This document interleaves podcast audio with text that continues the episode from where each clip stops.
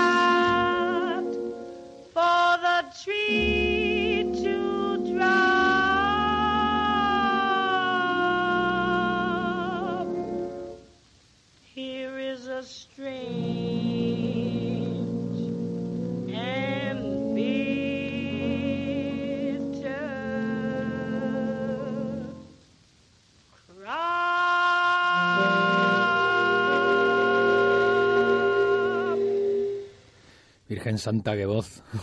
claro, claro. Es, es realmente mm, impactante, ¿no? Intentar meterse en la piel del personaje Billy Holiday en 1940, que es cuando graba Strange Fruit. Negra, eh, creativa, guapísima. Mm. y forzada a tener que prácticamente conformarse con lo que le dejaran. Sí, venía de una familia destruida, ¿no? Sufrió violaciones, se dedicó a la prostitución y las drogas. por eso quizás siempre, poder eh, cantar una canción con una letra tan dura y encima darle ese tono de dulzura que ella le da es muy difícil porque me gustaría que la gente eh, supiera eh, qué es lo que dice esta, esta canción. Mm. extraña fruta, fruta extraña, árboles sureños dan fruta extraña, sangre en las hojas y sangre en la raíz. Cuerpos negros balanceándose en la brisa del sur, extraña fruta que cuelga de los álamos, escena pastoral del galante sur, los ojos reventados y la boca torcida, olor a magnolias, dulce y fresca. Luego el repentino olor a carne quemada. Aquí hay fruta para que los cuervos la arranquen, para que la lluvia limpie, para que el viento arrastre para que el sol se pudra, para que los árboles caigan. Aquí hay una cosecha extraña y amarga.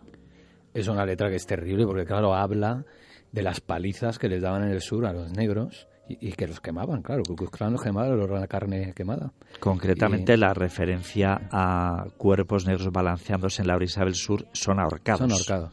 Claro, Nina Simone también la hizo en los 70 recordando a, a, a Billie Holiday, pero es verdad que nadie la ha cantado como Billie Holiday. Y bueno, sobre todo porque se dice que no tiene una voz muy técnica, pero los matices que alcanza su voz son, tan emocionales que, que conmovería una piedra, ¿no? Tuvo una vida dura, yo la he clasificado un poco en casos de tragedias griegas, ¿no? Porque empezó con una vida muy dura y, continuó muy enganchada a las drogas, es verdad que tuvo éxito, la movieron como, como una estrella pero arruinó su carrera al final, ¿no? Acabó empobrecida, acabó en una situación muy límite y víctima de las drogas, ¿no? Y, pudiendo ser, incluso en los últimos años, cuando ya estaba peor, decían que era cuando cantaba mejor. Le pasó también lo mismo a Elvis, curiosamente. Pero no es cierto. Realmente, en la última etapa de Billy Holiday con la Verbe, eh, es, eh, que era una, una gran compañía que entre sus filas luego, años después, llegó a reclutar a gente como la Velvet Underground, no lo olvidemos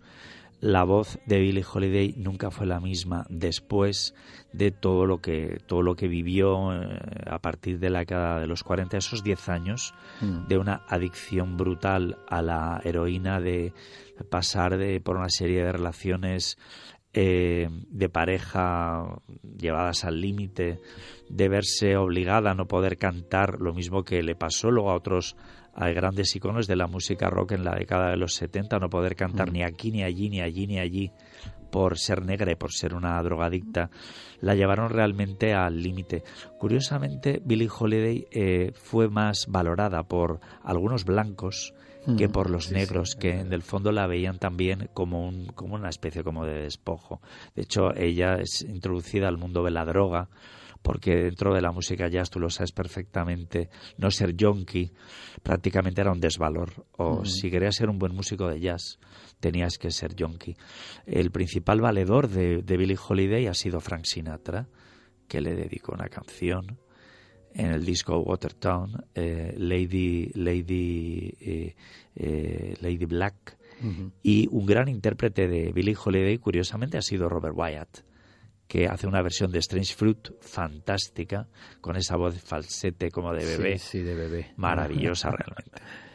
Sí. Bueno, vamos a continuar porque eh, otro de los casos de tragedia griega en este mundo de estadounidense, eh, en el que los músicos negros tenían que abrirse paso de algún modo, ¿no?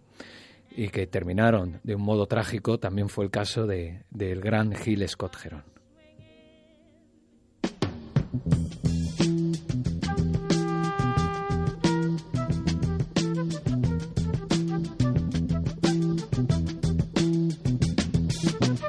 will not be able to stay home, brother. You will not be able to plug in, turn on, and cop out. You will not be able to lose yourself on Skag and skip out for beer during commercials because the revolution will not be televised. Revolution will not be televised. The revolution will not be brought to you by Xerox in four parts without commercial interruptions. The revolution will not show you pictures of Nixon blowing a bugle and leading a charge by John Mitchell, General Abrams, and Spyro Agnew to eat hog maws confiscated from a Harlem sanctuary. The revolution will not be televised. The revolution will not be brought to you by the Schaefer Award Theater and will not star Natalie Woods and Steve McQueen or Bullwinkle and Julia. Revolution will not give your mouth sex appeal. The revolution will not get rid of the nub. The revolution will not make you look five pounds thinner because the revolution will not be televised, brother. There will be no pictures of you and Willie Mae pushing that shopping cart down the block on the dead run or trying to slide that color TV into a stolen ambulance. NBC will not be able to predict the winner at 8:32 on report from 29 districts. The revolution will not be televised. There will be no pictures of pigs shooting down brothers on the instant replay. There will be no pictures of pigs shooting down brothers on the instant replay. There will be no pictures of Whitney Young being run out of Harlem on a rail with a brand new process. There will be no slow motion or still life of Roy Wilkins strolling through Watts in a red, black, and green liberation jumpsuit that he has been saving for just the proper occasion.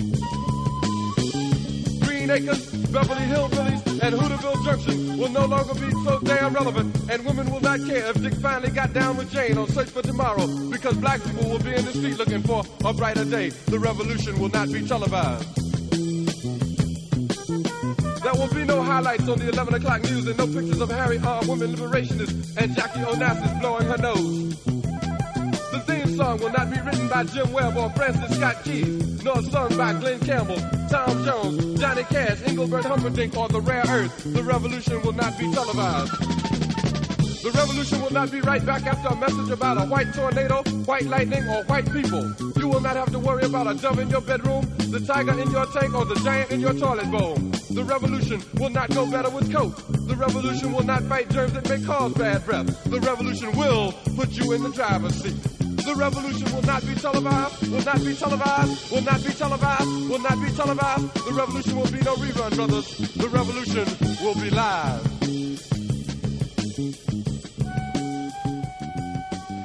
Pues aquí está Gil Scott Heron eh, abriendo el rap en 1970 con esta canción que se llama La Revolución no será televisada. Y claro, se mete con todo Dios, con Johnny Carson, con, con Jackie Onassis, con todo el que pilla. Porque claro, la, la revolución no será televisada. Realmente el día que haya una revolución será en directo. Y, y- no podrás ver los anuncios de la televisión. Ya hablaba de que íbamos a encontrarnos con una sociedad en la que había delante de un televisor un, ser completamente deshumanizado, vacío, de cuello para arriba, que se lo estaba perdiendo todo, ¿no?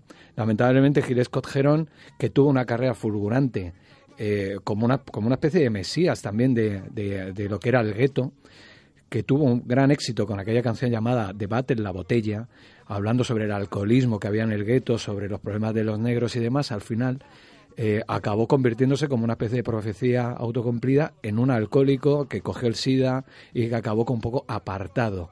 Y también la sociedad blanca un poco como que tuvo su ejemplo, es decir, es que os dais cuenta, ¿no?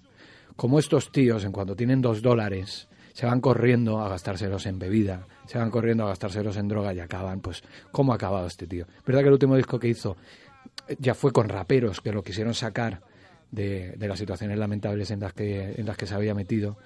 Y, y, el mundo del rap le ha rendido mucha pleitesía. Pero realmente el ejemplo trágico de Gil Scott es este, ¿no? Es como cuidado con el negro que hace rap y que se mete en esto de la revolución, porque la revolución no la acaba haciendo. Porque cuando tiene dos duros, los tira.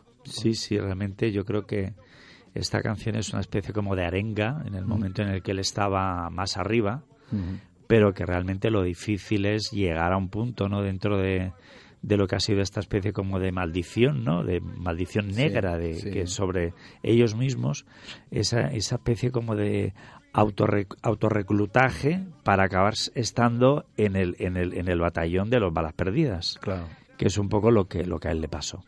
Sí, sí, un poco también como Arthur Lee y demás, ¿no? Hemos venido a cambiar el mundo y al final el mundo se nos, se nos ha caído encima. Eso es. sí, sí, sí. bueno, vamos a seguir porque en casos de tragedia griega también hay otros fuertes, por ejemplo el de Sam Cooke, que no lo vamos a radiar, pero Sam Cooke baja de una habitación de hotel desnudo porque había tenido sexo con una chica y la, y la persona que estaba en recepción le, le, cerrajó dos tiros a, Sam Cooke y lo mató ahí. Y eh, cuando vino la policía dijo, no, es que había un negro aquí, desnudo, corriendo por el, por el pasillo. Entonces no, no, la llevaron a juicio, lo dieron como un, no era un asesinato, era una defensa propia, porque claro, aunque fuera Cooke, uno de los mejores cantantes de la historia, es que ¿qué hacía un negro corriendo por ahí? Claro, eso alimenta un poco la, la, la, visión tan distorsionada, tan negativa que realmente los, los whiteys tienen, o sea, toda esta especie como de, de, de, mala raza que, quizás su exponente máximo sea Donald Trump en este momento, pues tienen sobre las personas que no son absolutamente blanco azúcar. Blanco azúcar. Es algo realmente repugnante. Vamos a seguir con otros casos también eh, fuertecitos, porque el que viene ahora es Sly and the Family Stone.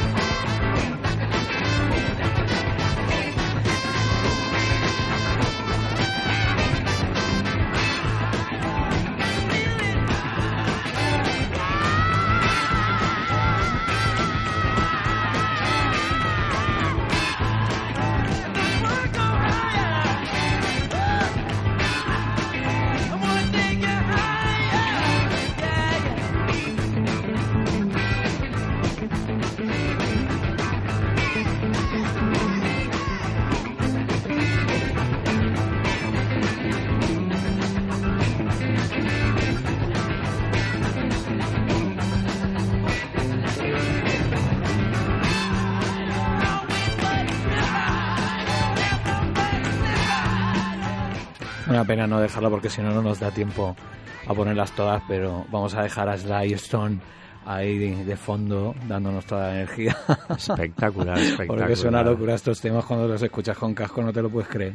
Los matices que tienen, los bien hechos que están, el, el rollo que tienen, es, una, es frescura. una frescura, no acaban nunca de... No, te los pondrías un centenar de veces. Continuamente, ¿verdad? continuamente. Además sí. es una canción que, aunque se puede, tiene un mensaje que se puede interpretar de muchísimas maneras, puede tener una interpretación muy de componente erótico, muy de componente también sexual, incluso si se quiere. Incluso higher, ¿no? De, de claro, drogarse y claro. demás, ¿no? Pero también tiene una, una, interpretación realmente de estar arriba para ser feliz, para disfrutar, para sí. divertirte, para pasártelo bien absolutamente con todo. Mm. Y realmente esta canción es un hito, es un hito dentro de la música eh, negra, Uh -huh. Y esta es, esta es la música, eh, o sea, en, en Wanna Tell You Her yo te aseguro que le hubiera encantado tocar la trompeta a Miles Davis. A Miles Davis puede ser. Wow, seguro. Sí, sí. Además era muy Hendrix, fan, era muy fan. La guitarra. Claro, era muy fan de Miles Davis de Stone. Y de Jimi Hendrix hasta creo que se enteró que se había acostado con su novia, hasta ahí. hasta ahí fueron colegas. Sí. Pues Sly Stone es una triste historia al fin y al cabo, porque es verdad que es un ejemplo de auge y caída. Eh, no manejó bien las finanzas, no manejó bien su carrera, se dejó llevar por las por el take higher, por el higher and higher y estuvo en un punto en el que la droga se lo llevaron mucho por delante y tuvo muchos actos erráticos, ¿no? Se casó en directo, no llegaba a los bolos, los bolos no lo llenaba porque la gente pensaba que, que no se iba a presentar y tuvo una vida ya a finales de los años 70 en que las discográficas un poco ya lo cogían como una especie de muñequito que no sabían muy bien cómo dónde ponerlo. No sabían si hacerle recopilatorios o ponerlo a hacer música disco o a ver qué hace Sly porque ya no tiene creatividad, ¿no? Es una pena porque es verdad que los 80 lo cogen muy mal y él termina en la indigencia. Otro que como Gilles Cogerón iban a cambiar el mundo y, eh, el stand-up, ¿no? Levantaos, que las cosas van a cambiar y, eh, y al final acabaron en una roulotte en las afueras de, de Los Ángeles, viviendo de, de, parece que le llevan una comida al día o dos, los hijos no se quieren saber absolutamente nada de él y que dice que el FBI pues que lo vigila, ¿no? Que esa es otra que Claro, también parece claro. que es un clásico. Sí. El FBI le vigila. Tiene eh, ha abierto hace poco, dicen que también es, es un tío listo porque parece ser que ha demandado a su antiguo manager que era Jerry Go- Jerry Goldstein por 50 millones de, de dólares. Jerry Goldstein no te- está sin blanca, pero le vaciló todos los de- todos los derechos de autor, le robaron porque a los negros era tú toca. Sí, era, era Toca, por ser graba, negro. claro, toca, graba, pero es, y el dinero, tío, el dinero está a mi nombre, yo te lo voy administrando, ¿no? No solamente lo hicieron con, lo- con, lo- con los negros, con los blancos también, porque mira aquello de Badfinger también las que le digan. Sí, sí. Pero es verdad que con los negros era más fácil. Y ahora pues le pide 50 millones de dólares y parece ser que, que Sly Stone eh, ha entrado en el punto en el que, claro, ya es como que eh, en el juicio eh, se ha presentado con una persona ya completamente ida, como que él, claro, en- en- prácticamente en pijama, sin ducharse y demás, pero que dicen algunos que es una especie de estrategia para que el juez un poco se ablande y vea que realmente a este tío no roba. Tener que llegar a eso, ¿eh? Sí. Tener que llegar a eso. Es, decir, Es- no, es, es un pobre demonio. lamentable, Devuélvanle un poquito del dinero que se ganó en los años 70, dando seguramente alguna de las canciones más eternas que ha dado Eso el siglo XX. Realmente Sly Stone también ah, fue un poco víctima de, de lo que es el sistema de explotación de las compañías discográficas porque estaba en una compañía que se ha distinguido precisamente por crear este tipo de héroes eh, que acaban convirtiéndose prácticamente en espantapájaros. Claro. Eh, pensamos en Columbia, pensamos en Janis Joplin, pensamos en Sly en, en Miles Davis, todos pertenecían a esa discográfica, una discográfica que ha preferido eh, que se murieran pronto y deprisa, precisamente porque luego era más fácil manejar Sí, las carreras. las carreras y manejar sobre todo los productos, Los productos y sacar mucho rendimiento a ellos. Claro, claro. Eh, bueno, eso es, es, es, eh, bastante obvio que de aquí el de Jamiroquai, que es esa banda blanca que no ha dejado hacer millones y millones de dólares, eh, ha tirado. Quiero decir, sin ningún problema. sin ningún problema. Y eh, otro caso de gran cagada, porque, porque el caso de Sly Stone es fuerte, pero el caso de Ike Turner, Ike Turner y Tina Turner es uno de los casos también más, más, más sonados y más, más tristes que hay, ¿no? Sobre todo por el- porque Ike Turner, que era un compositor fabuloso, que se codeó con todo el mundo, que llevó la carrera de Tina Turner a un punto en el que eh, como pareja podrían haber sido, pues mira, lo que, lo que había con Sonicher, ¿no? En el mundo negro. Y, y, el otro también lo dejó todo, lo tiró todo por la borda por las drogas y por las palizas que le daba y por ser un maltratador, básicamente. Hasta la fecha, porque realmente él se arrepintió antes de morir diciendo, no, yo le pido perdón a Tina Turner, pero claro, siempre ha quedado como un, demonio. Un estigma, sí, sobre, sobre él ha caído ese estigma que realmente quizás en algún momento se ha podido utilizar de una manera malévola también, pero lo cierto y verdad es que, claro, le ha pasado una factura tremenda a lo que sería su aureola como realmente como músico válido. Eso ha quedado en segundo lugar. Claro. Bueno, vamos a seguir porque ahora lo que tenemos es otra maldición, que es la de Monterrey, y en este caso el rey de Monterrey, que fue Otis Redding.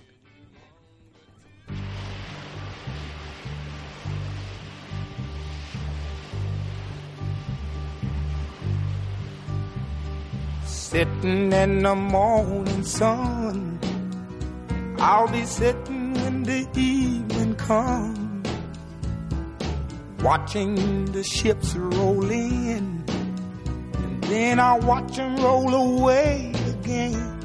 Yeah, I'm sitting on the dock of the bay, watching the tide roll away Ooh, I'm just sitting on the dock of the bay, wasting time. I left my home in Georgia, headed for the Frisco Bay. Cause I've had nothing to live for, and look like nothing's gonna come my way. So I'm just gonna sit on the dock of the bay, watching the tide roll away. Sitting on the dock of a bay, wasting time. Look like nothing's gonna change. Everything still remains the same I can't do what ten people tell me to do. So I guess I'll remain the same. Listen, here resting my bones. And this loneliness won't leave me alone. Listen, 2,000 miles I roam just to make this dock my home. Now I'm just gonna sit at the dock of a bay watching the tide roll away. Ooh, I'm sitting on a darker bay, wasting time.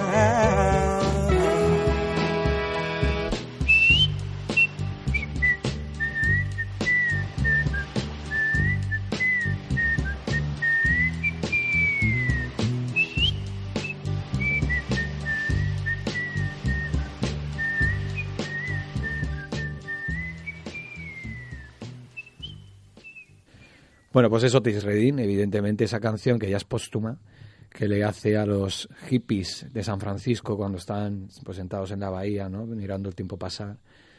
Uno de los clásicos eh, mm, perennes ¿no? de los años 60, de final de los 60.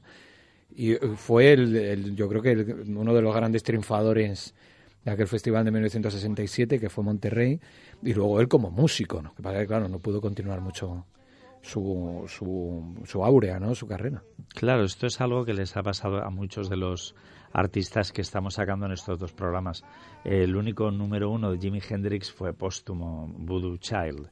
En el caso de Otis Redding, realmente dentro de lo que eran las listas de éxitos que ya los blancos también empezaban a valorar, tuvo que morirse para poder llegar a tener un número uno. Pero claro, lo que, ¿qué pasó con, con, con Monterrey?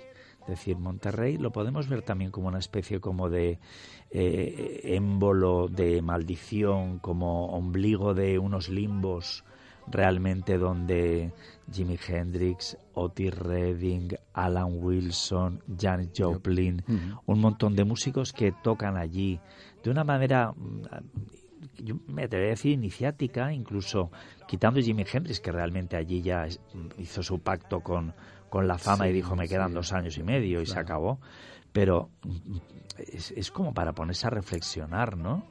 Acerca de, de- de si realmente detrás de eh, Monterrey hay una especie como de aureola de maldición, precisamente para, para todo, toda esta especie como de generación que luego se convirtió en la generación de, del, vamos, de- de- del 27, pero que realmente en el caso de Otis Redding lo que supuso fue truncar una carrera del que hubiera se hubiera convertido en el gran crooner de la música Sí, sí, negra y universal, porque es que no tenía competidor posible.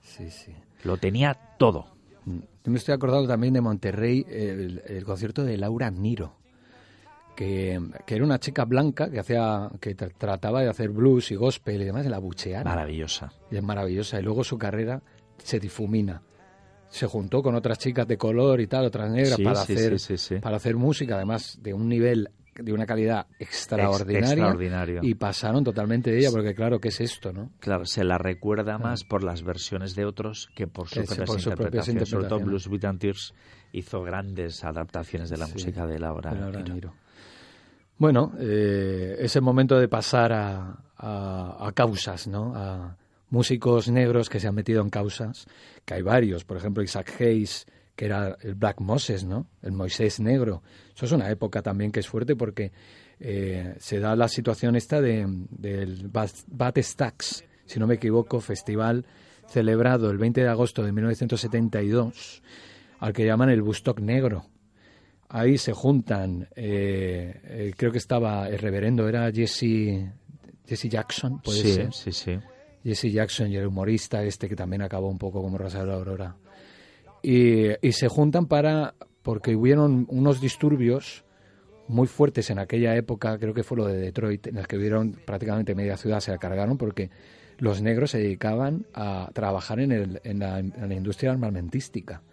Cuando el Estado corta por ahí, dejan a, a- a, prácticamente a, decenas de miles de familias en la sin indigencia y sin ningún claro sin subsistir en nada porque claro no tenían seguro médico no podían acceder a nada y era estaban apartados de la sociedad Mm. entonces este concierto se celebra para ayudar a las familias de la de la discográfica Stax que se dedicaba que era básicamente de música gospel y música negra y demás que curiosamente fundaron dos, dos blancos Claro. Pues claro tienen que estar Hay que ser detrás de todo. para bendecir, pa bendecir. Y es un concierto que es, que es fabuloso en el que en el que toca Isaac Hayes como cabeza de cartel, ¿no? Y en el que todos van pues completamente disfrazados, que eso es otro otro otro punto que tocaremos un poco más adelante, ¿no? Cómo, cómo se coge, cómo se viste al negro también para presentarlo en la escena, ¿no? Pero bueno, de todo este asunto causa negra, también está James Brown, por ejemplo, Black Caesar, este es el César negro, ¿no? Un hedonista que al final acabó un poco, creo yo, deglutido por el engranaje de la, Sí. del Star System. Eh, y, y a Prince, que también tuvo la gran pelea que tuvo, fue con Emi, creo, ¿no? Eh, no, fue con Wea. Con Wea, Con Wea. Con Wea. Un, un, un batallador, porque O sea, realmente... un músico con una creatividad extraordinaria, una capacidad para crear Mm. y además heredero directo de te llevaba en sus en sus venas todas las sangres negras del mundo las llevaba Prince. Sí. Bob Marley también se metió ahí, pero también otro que acabó un poco deglutido. Porque era el stand-up, pero stand-up a por más. Sí, sí, Ah, por, sí. por más- por más weed. Vamos a por más. Vamos a por más. Claro, Nina Simone sí que es verdad que es realmente patrimonio, yo creo, de la humanidad y de, esa causa negra y de esa causa Sí. negra, ¿no? Porque era precisamente el antiestándar. Yo me niego a ir de belleza, me niego a presentarme delante de un público como una diva, me niego, me niego a arreglarme como mujer, a que me obliguéis a pintarme y me voy a, y yo toco y, y toco lo que me dé la gana. Y como Jimi Hendrix, no, Claro. no, me, no me subrogo a tener que entrar tampoco dentro de lo que quieren los blancos que seamos los negros. Y voy a cantar a George Harrison, voy a cantar a Leonard Cohen, voy a cantar a Barry Gibb, porque Mm. no estoy por el tema de ser blancos o ser negros. Pero sí, Nina Simone todavía, cuando se vino a Europa al exilio y la llevaban a lo mejor a un festival de Monterrey, un sitio Sí. donde había mucho blanco y tal, salía y con todos sus ovarios decía, bueno, pues ya tenéis aquí a la negrita que viene a cantaros y tal. Es decir, tuvo hasta el último momento algo que la humanidad ha perdido, que es la, la, la, la, la conciencia de que el espíritu de superación es lo más grande que tiene el ser humano. Sí. En ese caso también, por ejemplo, Fela Kuti, que es el que vamos a poner ahora, porque Fela Kuti, además de ser un músico extraordinario, eh, eh, se peleó en Nigeria por la causa de los negros, es decir, apartheid y demás. Y, era un tío que, que, que, no se le caían los anillos por tocar con músicos blancos y por hacer la música nigeriana y demás, sacar de África, o sea, llevar a todo el mundo, decir, es que estábamos nosotros aquí, que es la música que vosotros tocáis, la hacíamos ya aquí. Entonces, un poco revelarle al mundo que realmente ahí pasaban cosas. De esta de, de Fela Kuti vamos a escuchar un tema precisamente con Ginger Baker Mm. que, que está relacionado con, con, con el asunto negro porque se llama el, el, el lloro o, el, o la lágrima del hombre negro. We're going to play for you a tune that I call Black Man's Cry. One, two, three. Fela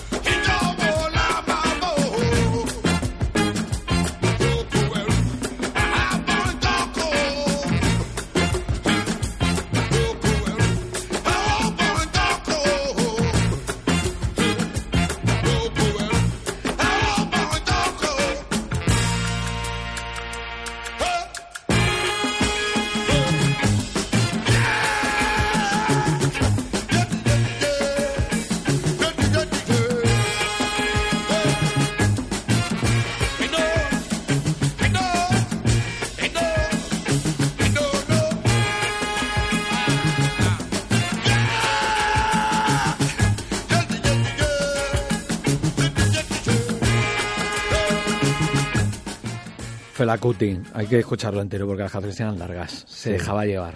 Esto, fíjate, a mí me, me recuerda mucho a lo que a lo que hizo, bueno, aparte que está hecho con Ginger Baker, al proyecto de Ginger Baker Air Forces, Air Forces. que era una especie como de intentar hacer un mestizaje mucho más genuino que lo que hacía Osibisa y otros grupos que Ah, habían entonces que iban de- realmente negritos en Gran Bretaña, Mm. sino ya jugando con un concepto antropológico de la música. Sí, sí. que eso sí que lo ha tenido Ginger Baker. Es decir, música es eh, otras latitudes, Mm. vamos a mezclarnos, vamos a conocer lo que hacen aquí, lo que hacen allá, todo metido en una especie como de batidora especial Sí, sí, casi que era Air. Air- Air Forces. Con músicos además perfectos, Perfectos, sí. para, para, para hacer ese tipo de mezclas. Bueno, en este, en este viaje que estamos haciendo por, por digamos, por los, por los arquetipos que ha dado la música negra o, o la música hecha por negros en Estados Unidos, también llegamos a uno que es, yo creo que es delicado, porque es según cómo se vea, pero yo creo que, que ha habido como una, una parcela de músicos que se han prestado a, a hacer de payasos para entretener a su público, que puede ser eh, negro, evidentemente, pero sobre todo al blanco. Porque el blanco se reía mucho, viendo al negro hacer cosas de negros. Y en este caso es, por ejemplo, el asunto Temptations, ¿no? que los ponían a bailar con unos bailecitos que eran muy particulares y luego vestidos, con esas campanas enormes de muchos colorcitos. Jackson Five en su Ya- primera etapa. Jackson Five en la primera época. evidentemente, Funkadelic, que era como salían de payasos ya te- tota- totalmente. El asunto Barry White, porque Barry White era como ese, ese negro cantante profundo, pero claro, lo peinaban como el príncipe de Bequelar. Que era muy raro, porque decir, ¿y este- esto, y esto por qué? ¿Quién se presta realmente a esto? Era para luego, ¿sabes? Una vez que termina de cantar, decir, Dios mío, qué horror. Qué horror, claro. El, eh, por ejemplo, Little Richard. Little Richard también era un poco, porque además era gay, también, era gay. No, no reconocido, con el asunto de iglesia detrás y drogas. El- Este lo ha pasado mal, además. Lo ha pasado fatal. Porque a este le daban negros y le daban, le daban blancos. o sea, Claro, le daban claro. todos. Herwin and Fire también tuvo ese, ese mismo asunto. Salimos, es que claro, los vídeos de Herwin and Fire son unos tíos dándole vueltas a las trompetas. Es casi un circo. Un circo. un Es, circo, es casi sí, un circo. Bonnie M, que, que Bueno, ya eso es el cenit ya de, Lo máximo de lo a lo que se puede llegar en lo kitsch y en lo... Claro, de lo circense. Pero tú fíjate que, por ejemplo, eh, no, no existe el glam en el, en el mundo negro de los años 70. No hay bandas de glam. Por ejemplo, si está David Bowie, si está New York Dolls, si están los Rolling Stones travestiéndose, si está Elton John travestiéndose, y eso es súper aplaudido por el blanco. Pero los negros no entran en el... No lo pueden hacer. No lo pueden hacer. No lo pueden hacer. El Se único- lo disfrazan. El único negro que realmente hay ahí que sí que hizo campaña y sobre todo muy centrada en el movimiento gay en el que habían blancos y negros fue Sylvester. Sí. Sylvester en San Francisco de Los Ángeles es un- una especie como de, vamos a decir así, icono de la, de la cultura de los gay afroamericanos porque sí que dio la cara y eh, se, se, mo- se movió mucho y además estaba dentro de- del movimiento de la lucha por la liberación sexual también con blancos. Pero fíjate que Sylvester ha pasado a la historia igual como un cantante de música disco que es conocido por el You Make Me Feel Mighty Real y nada más. Sí, sí, sí. Aquí, en Europa. Claro, que la música de disco realmente es, es donde entran todos, ¿no? Sí. Digamos que es un poco, esa parcela se adueña un poco de, o sea, lo que es ya eh, eh, lo, lo frívolo, ¿no? Sí. Se ha apoderado frívolo. Rick James, por ejemplo, ¿no? El asunto Botsy Collins, de ser el mejor, uno de los mejores bajistas con, con James Brown, a pasar a una cosa como muy, tío, esas gafas, Yo, te- yo 20. te voy a poner un ejemplo extremo, ¿no? Fíjate tú que es absolutamente ridícula en la etapa de los Bee Gees cuando empiezan a hacer música disco eh, producidos por Arin Mardif, que creo que se reía de ellos porque les ponía a cantar en falsete como si fueran, pues, que te digo yo, pues el grupo de acompañamiento de James Brown. Y en cambio eso no solamente triunfó, arrasó y gustó muchísimo. Cuando esa especie como de réplica de otros grupos negros que querían cantar en una clave más blanca no era admitida. No. Es decir, que a los blancos se les pasaba por la absoluta permisividad de hacer lo que fuera, mientras que a los negros se les tenía que colocar directamente o de payasos o de malditos. O de malditos. No había término Claro. medio. En este caso vamos a escuchar un poco a Funkadelic, a George Clinton, que es otro de los que ha hecho este movimiento o ha estado dentro de este movimiento.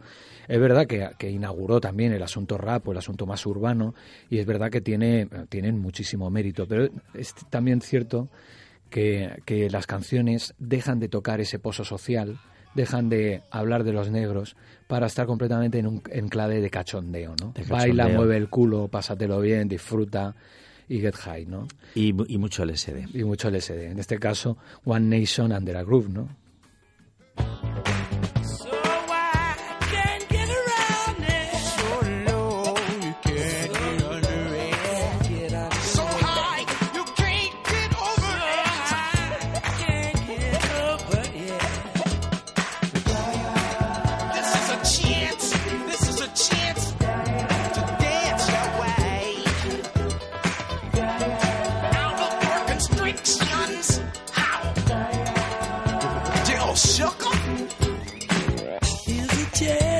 Dance our way out of our constriction. Gonna be freaking up and down the hang up alleyway. With a groove I only got,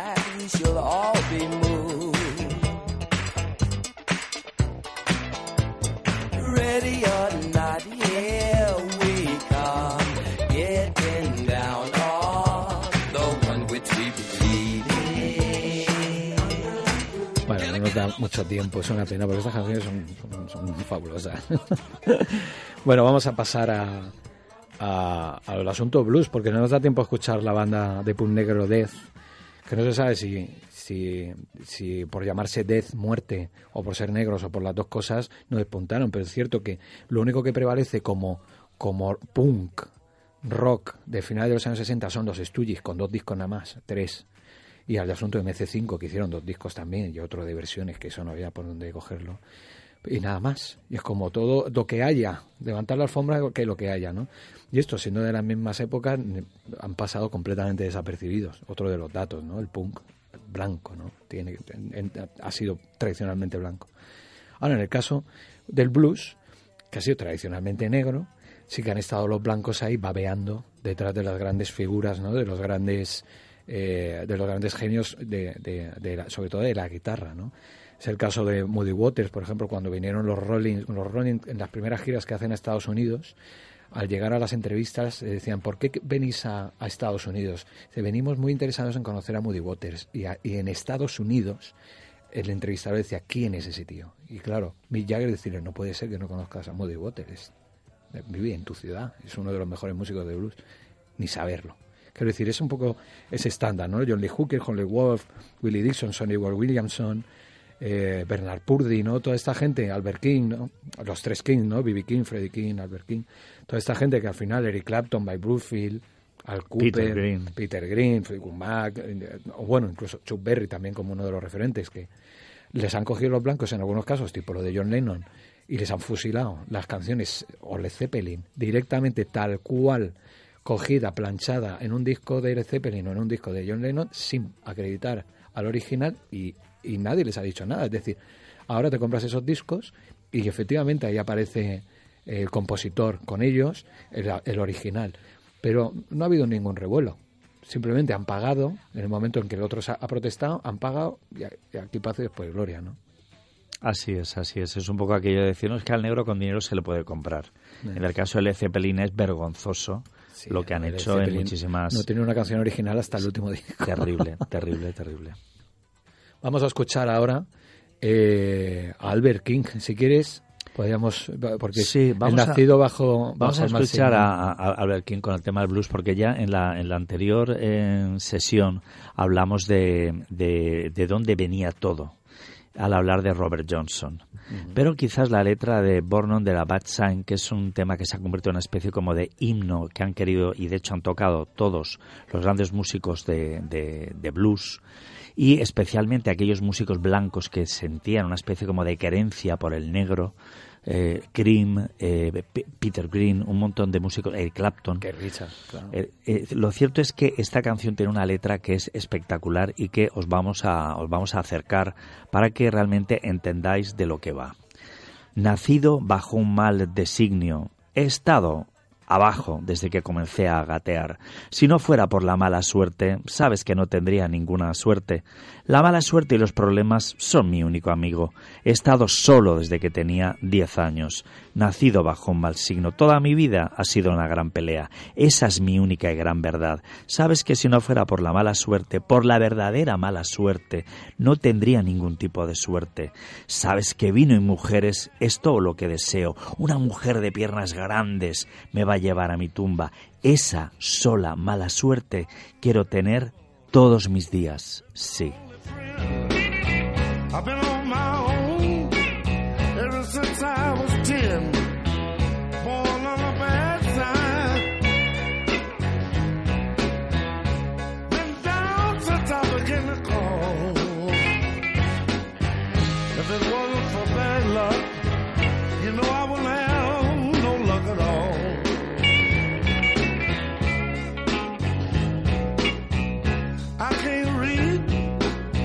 Didn't learn how to write. My whole life has been one big fight. Born on the bad side. I've been down since I began to crawl. If it wasn't for bad luck, I said I wouldn't have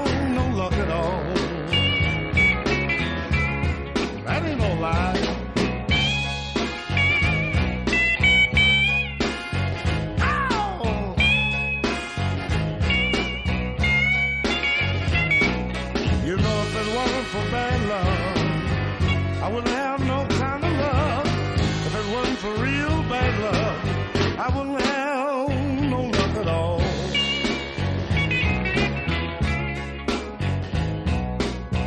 You know, wine and women is all I crave. A big leg woman gonna carry me to my grave.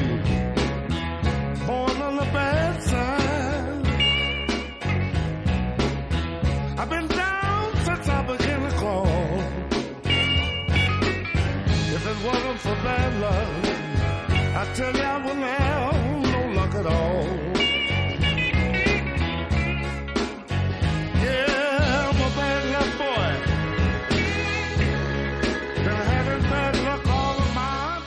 Bueno, de- de- es una canción que hablábamos fuera de micro que, que- que nos encantaría tocar, ¿verdad? Sí, es espectacular. Sí, sí, sí, debe espectacular. ser un tiene una cadencia, tiene una cosa, un rollo increíble. Sí, es, sexy, es sexy. Bueno, nos llegamos ya casi al final del programa, no nos da tiempo a verlo todo. Bastante hemos hecho. Y, bueno, se nos han quedado un poco fuera algunas cosas, ¿no? Como por ejemplo, músicos negros que han sido muy deglutidos por el público blanco, ¿no? O sea, tú eres, como decían en la primera parte, ¿no? Tipo lo de Obama, ¿no? Es que no eres tan negro, ¿no? Es- eres casi blanco, ¿no? Tipo Stevie Wonder, tipo Ray Charles. Si eres un negro, eres ciego, eres un figura, tío. Tocas el piano, eres una figura, eres, Sí. eres, eres un fenómeno, ¿no? Los dos, estos, Claro. los dos tenían esa parte Claro. de freak y genio. Claro, friki genio. Aretha Franklin, que quiso un poco estar en todo, pero al final quedó muy deglutida. Sammy Davis Jr., que estaba en el Rat Pack, en el que Sinatra y Dean Martin se repartían los papeles de galanes y este era un saltibanqui. Como un bonito, lo tenía, bonito, lo llevaba como si fuera...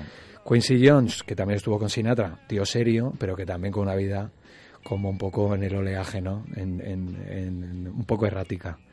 Michael Jackson, que ya veis, el, el negro que se cambia de color. Con los Jackson 5, que también es otra historia rara, con el padre por detrás. Historias ya un poco casi trágicas. Diana Ross, Donna Summer, eh, Tina Turner o Josh Benson son un poco ejemplos de ese, de ese mundo, eh, de ese mundo negro completamente deglutido por el blanco y al revés, ¿no? En el que no, que no molestan y que siempre van a estar presentes. Uno no piensa ni siquiera en la raza, ¿no? Son, eh, están completamente en el, en el, en el mainstream, digamos, ¿no? Si ahí quizás hay otros tres que los vamos también a mencionar, que sería la tía y la sobrina, Ah, sí. Dionne Warwick y Whitney Houston, Whitney Houston.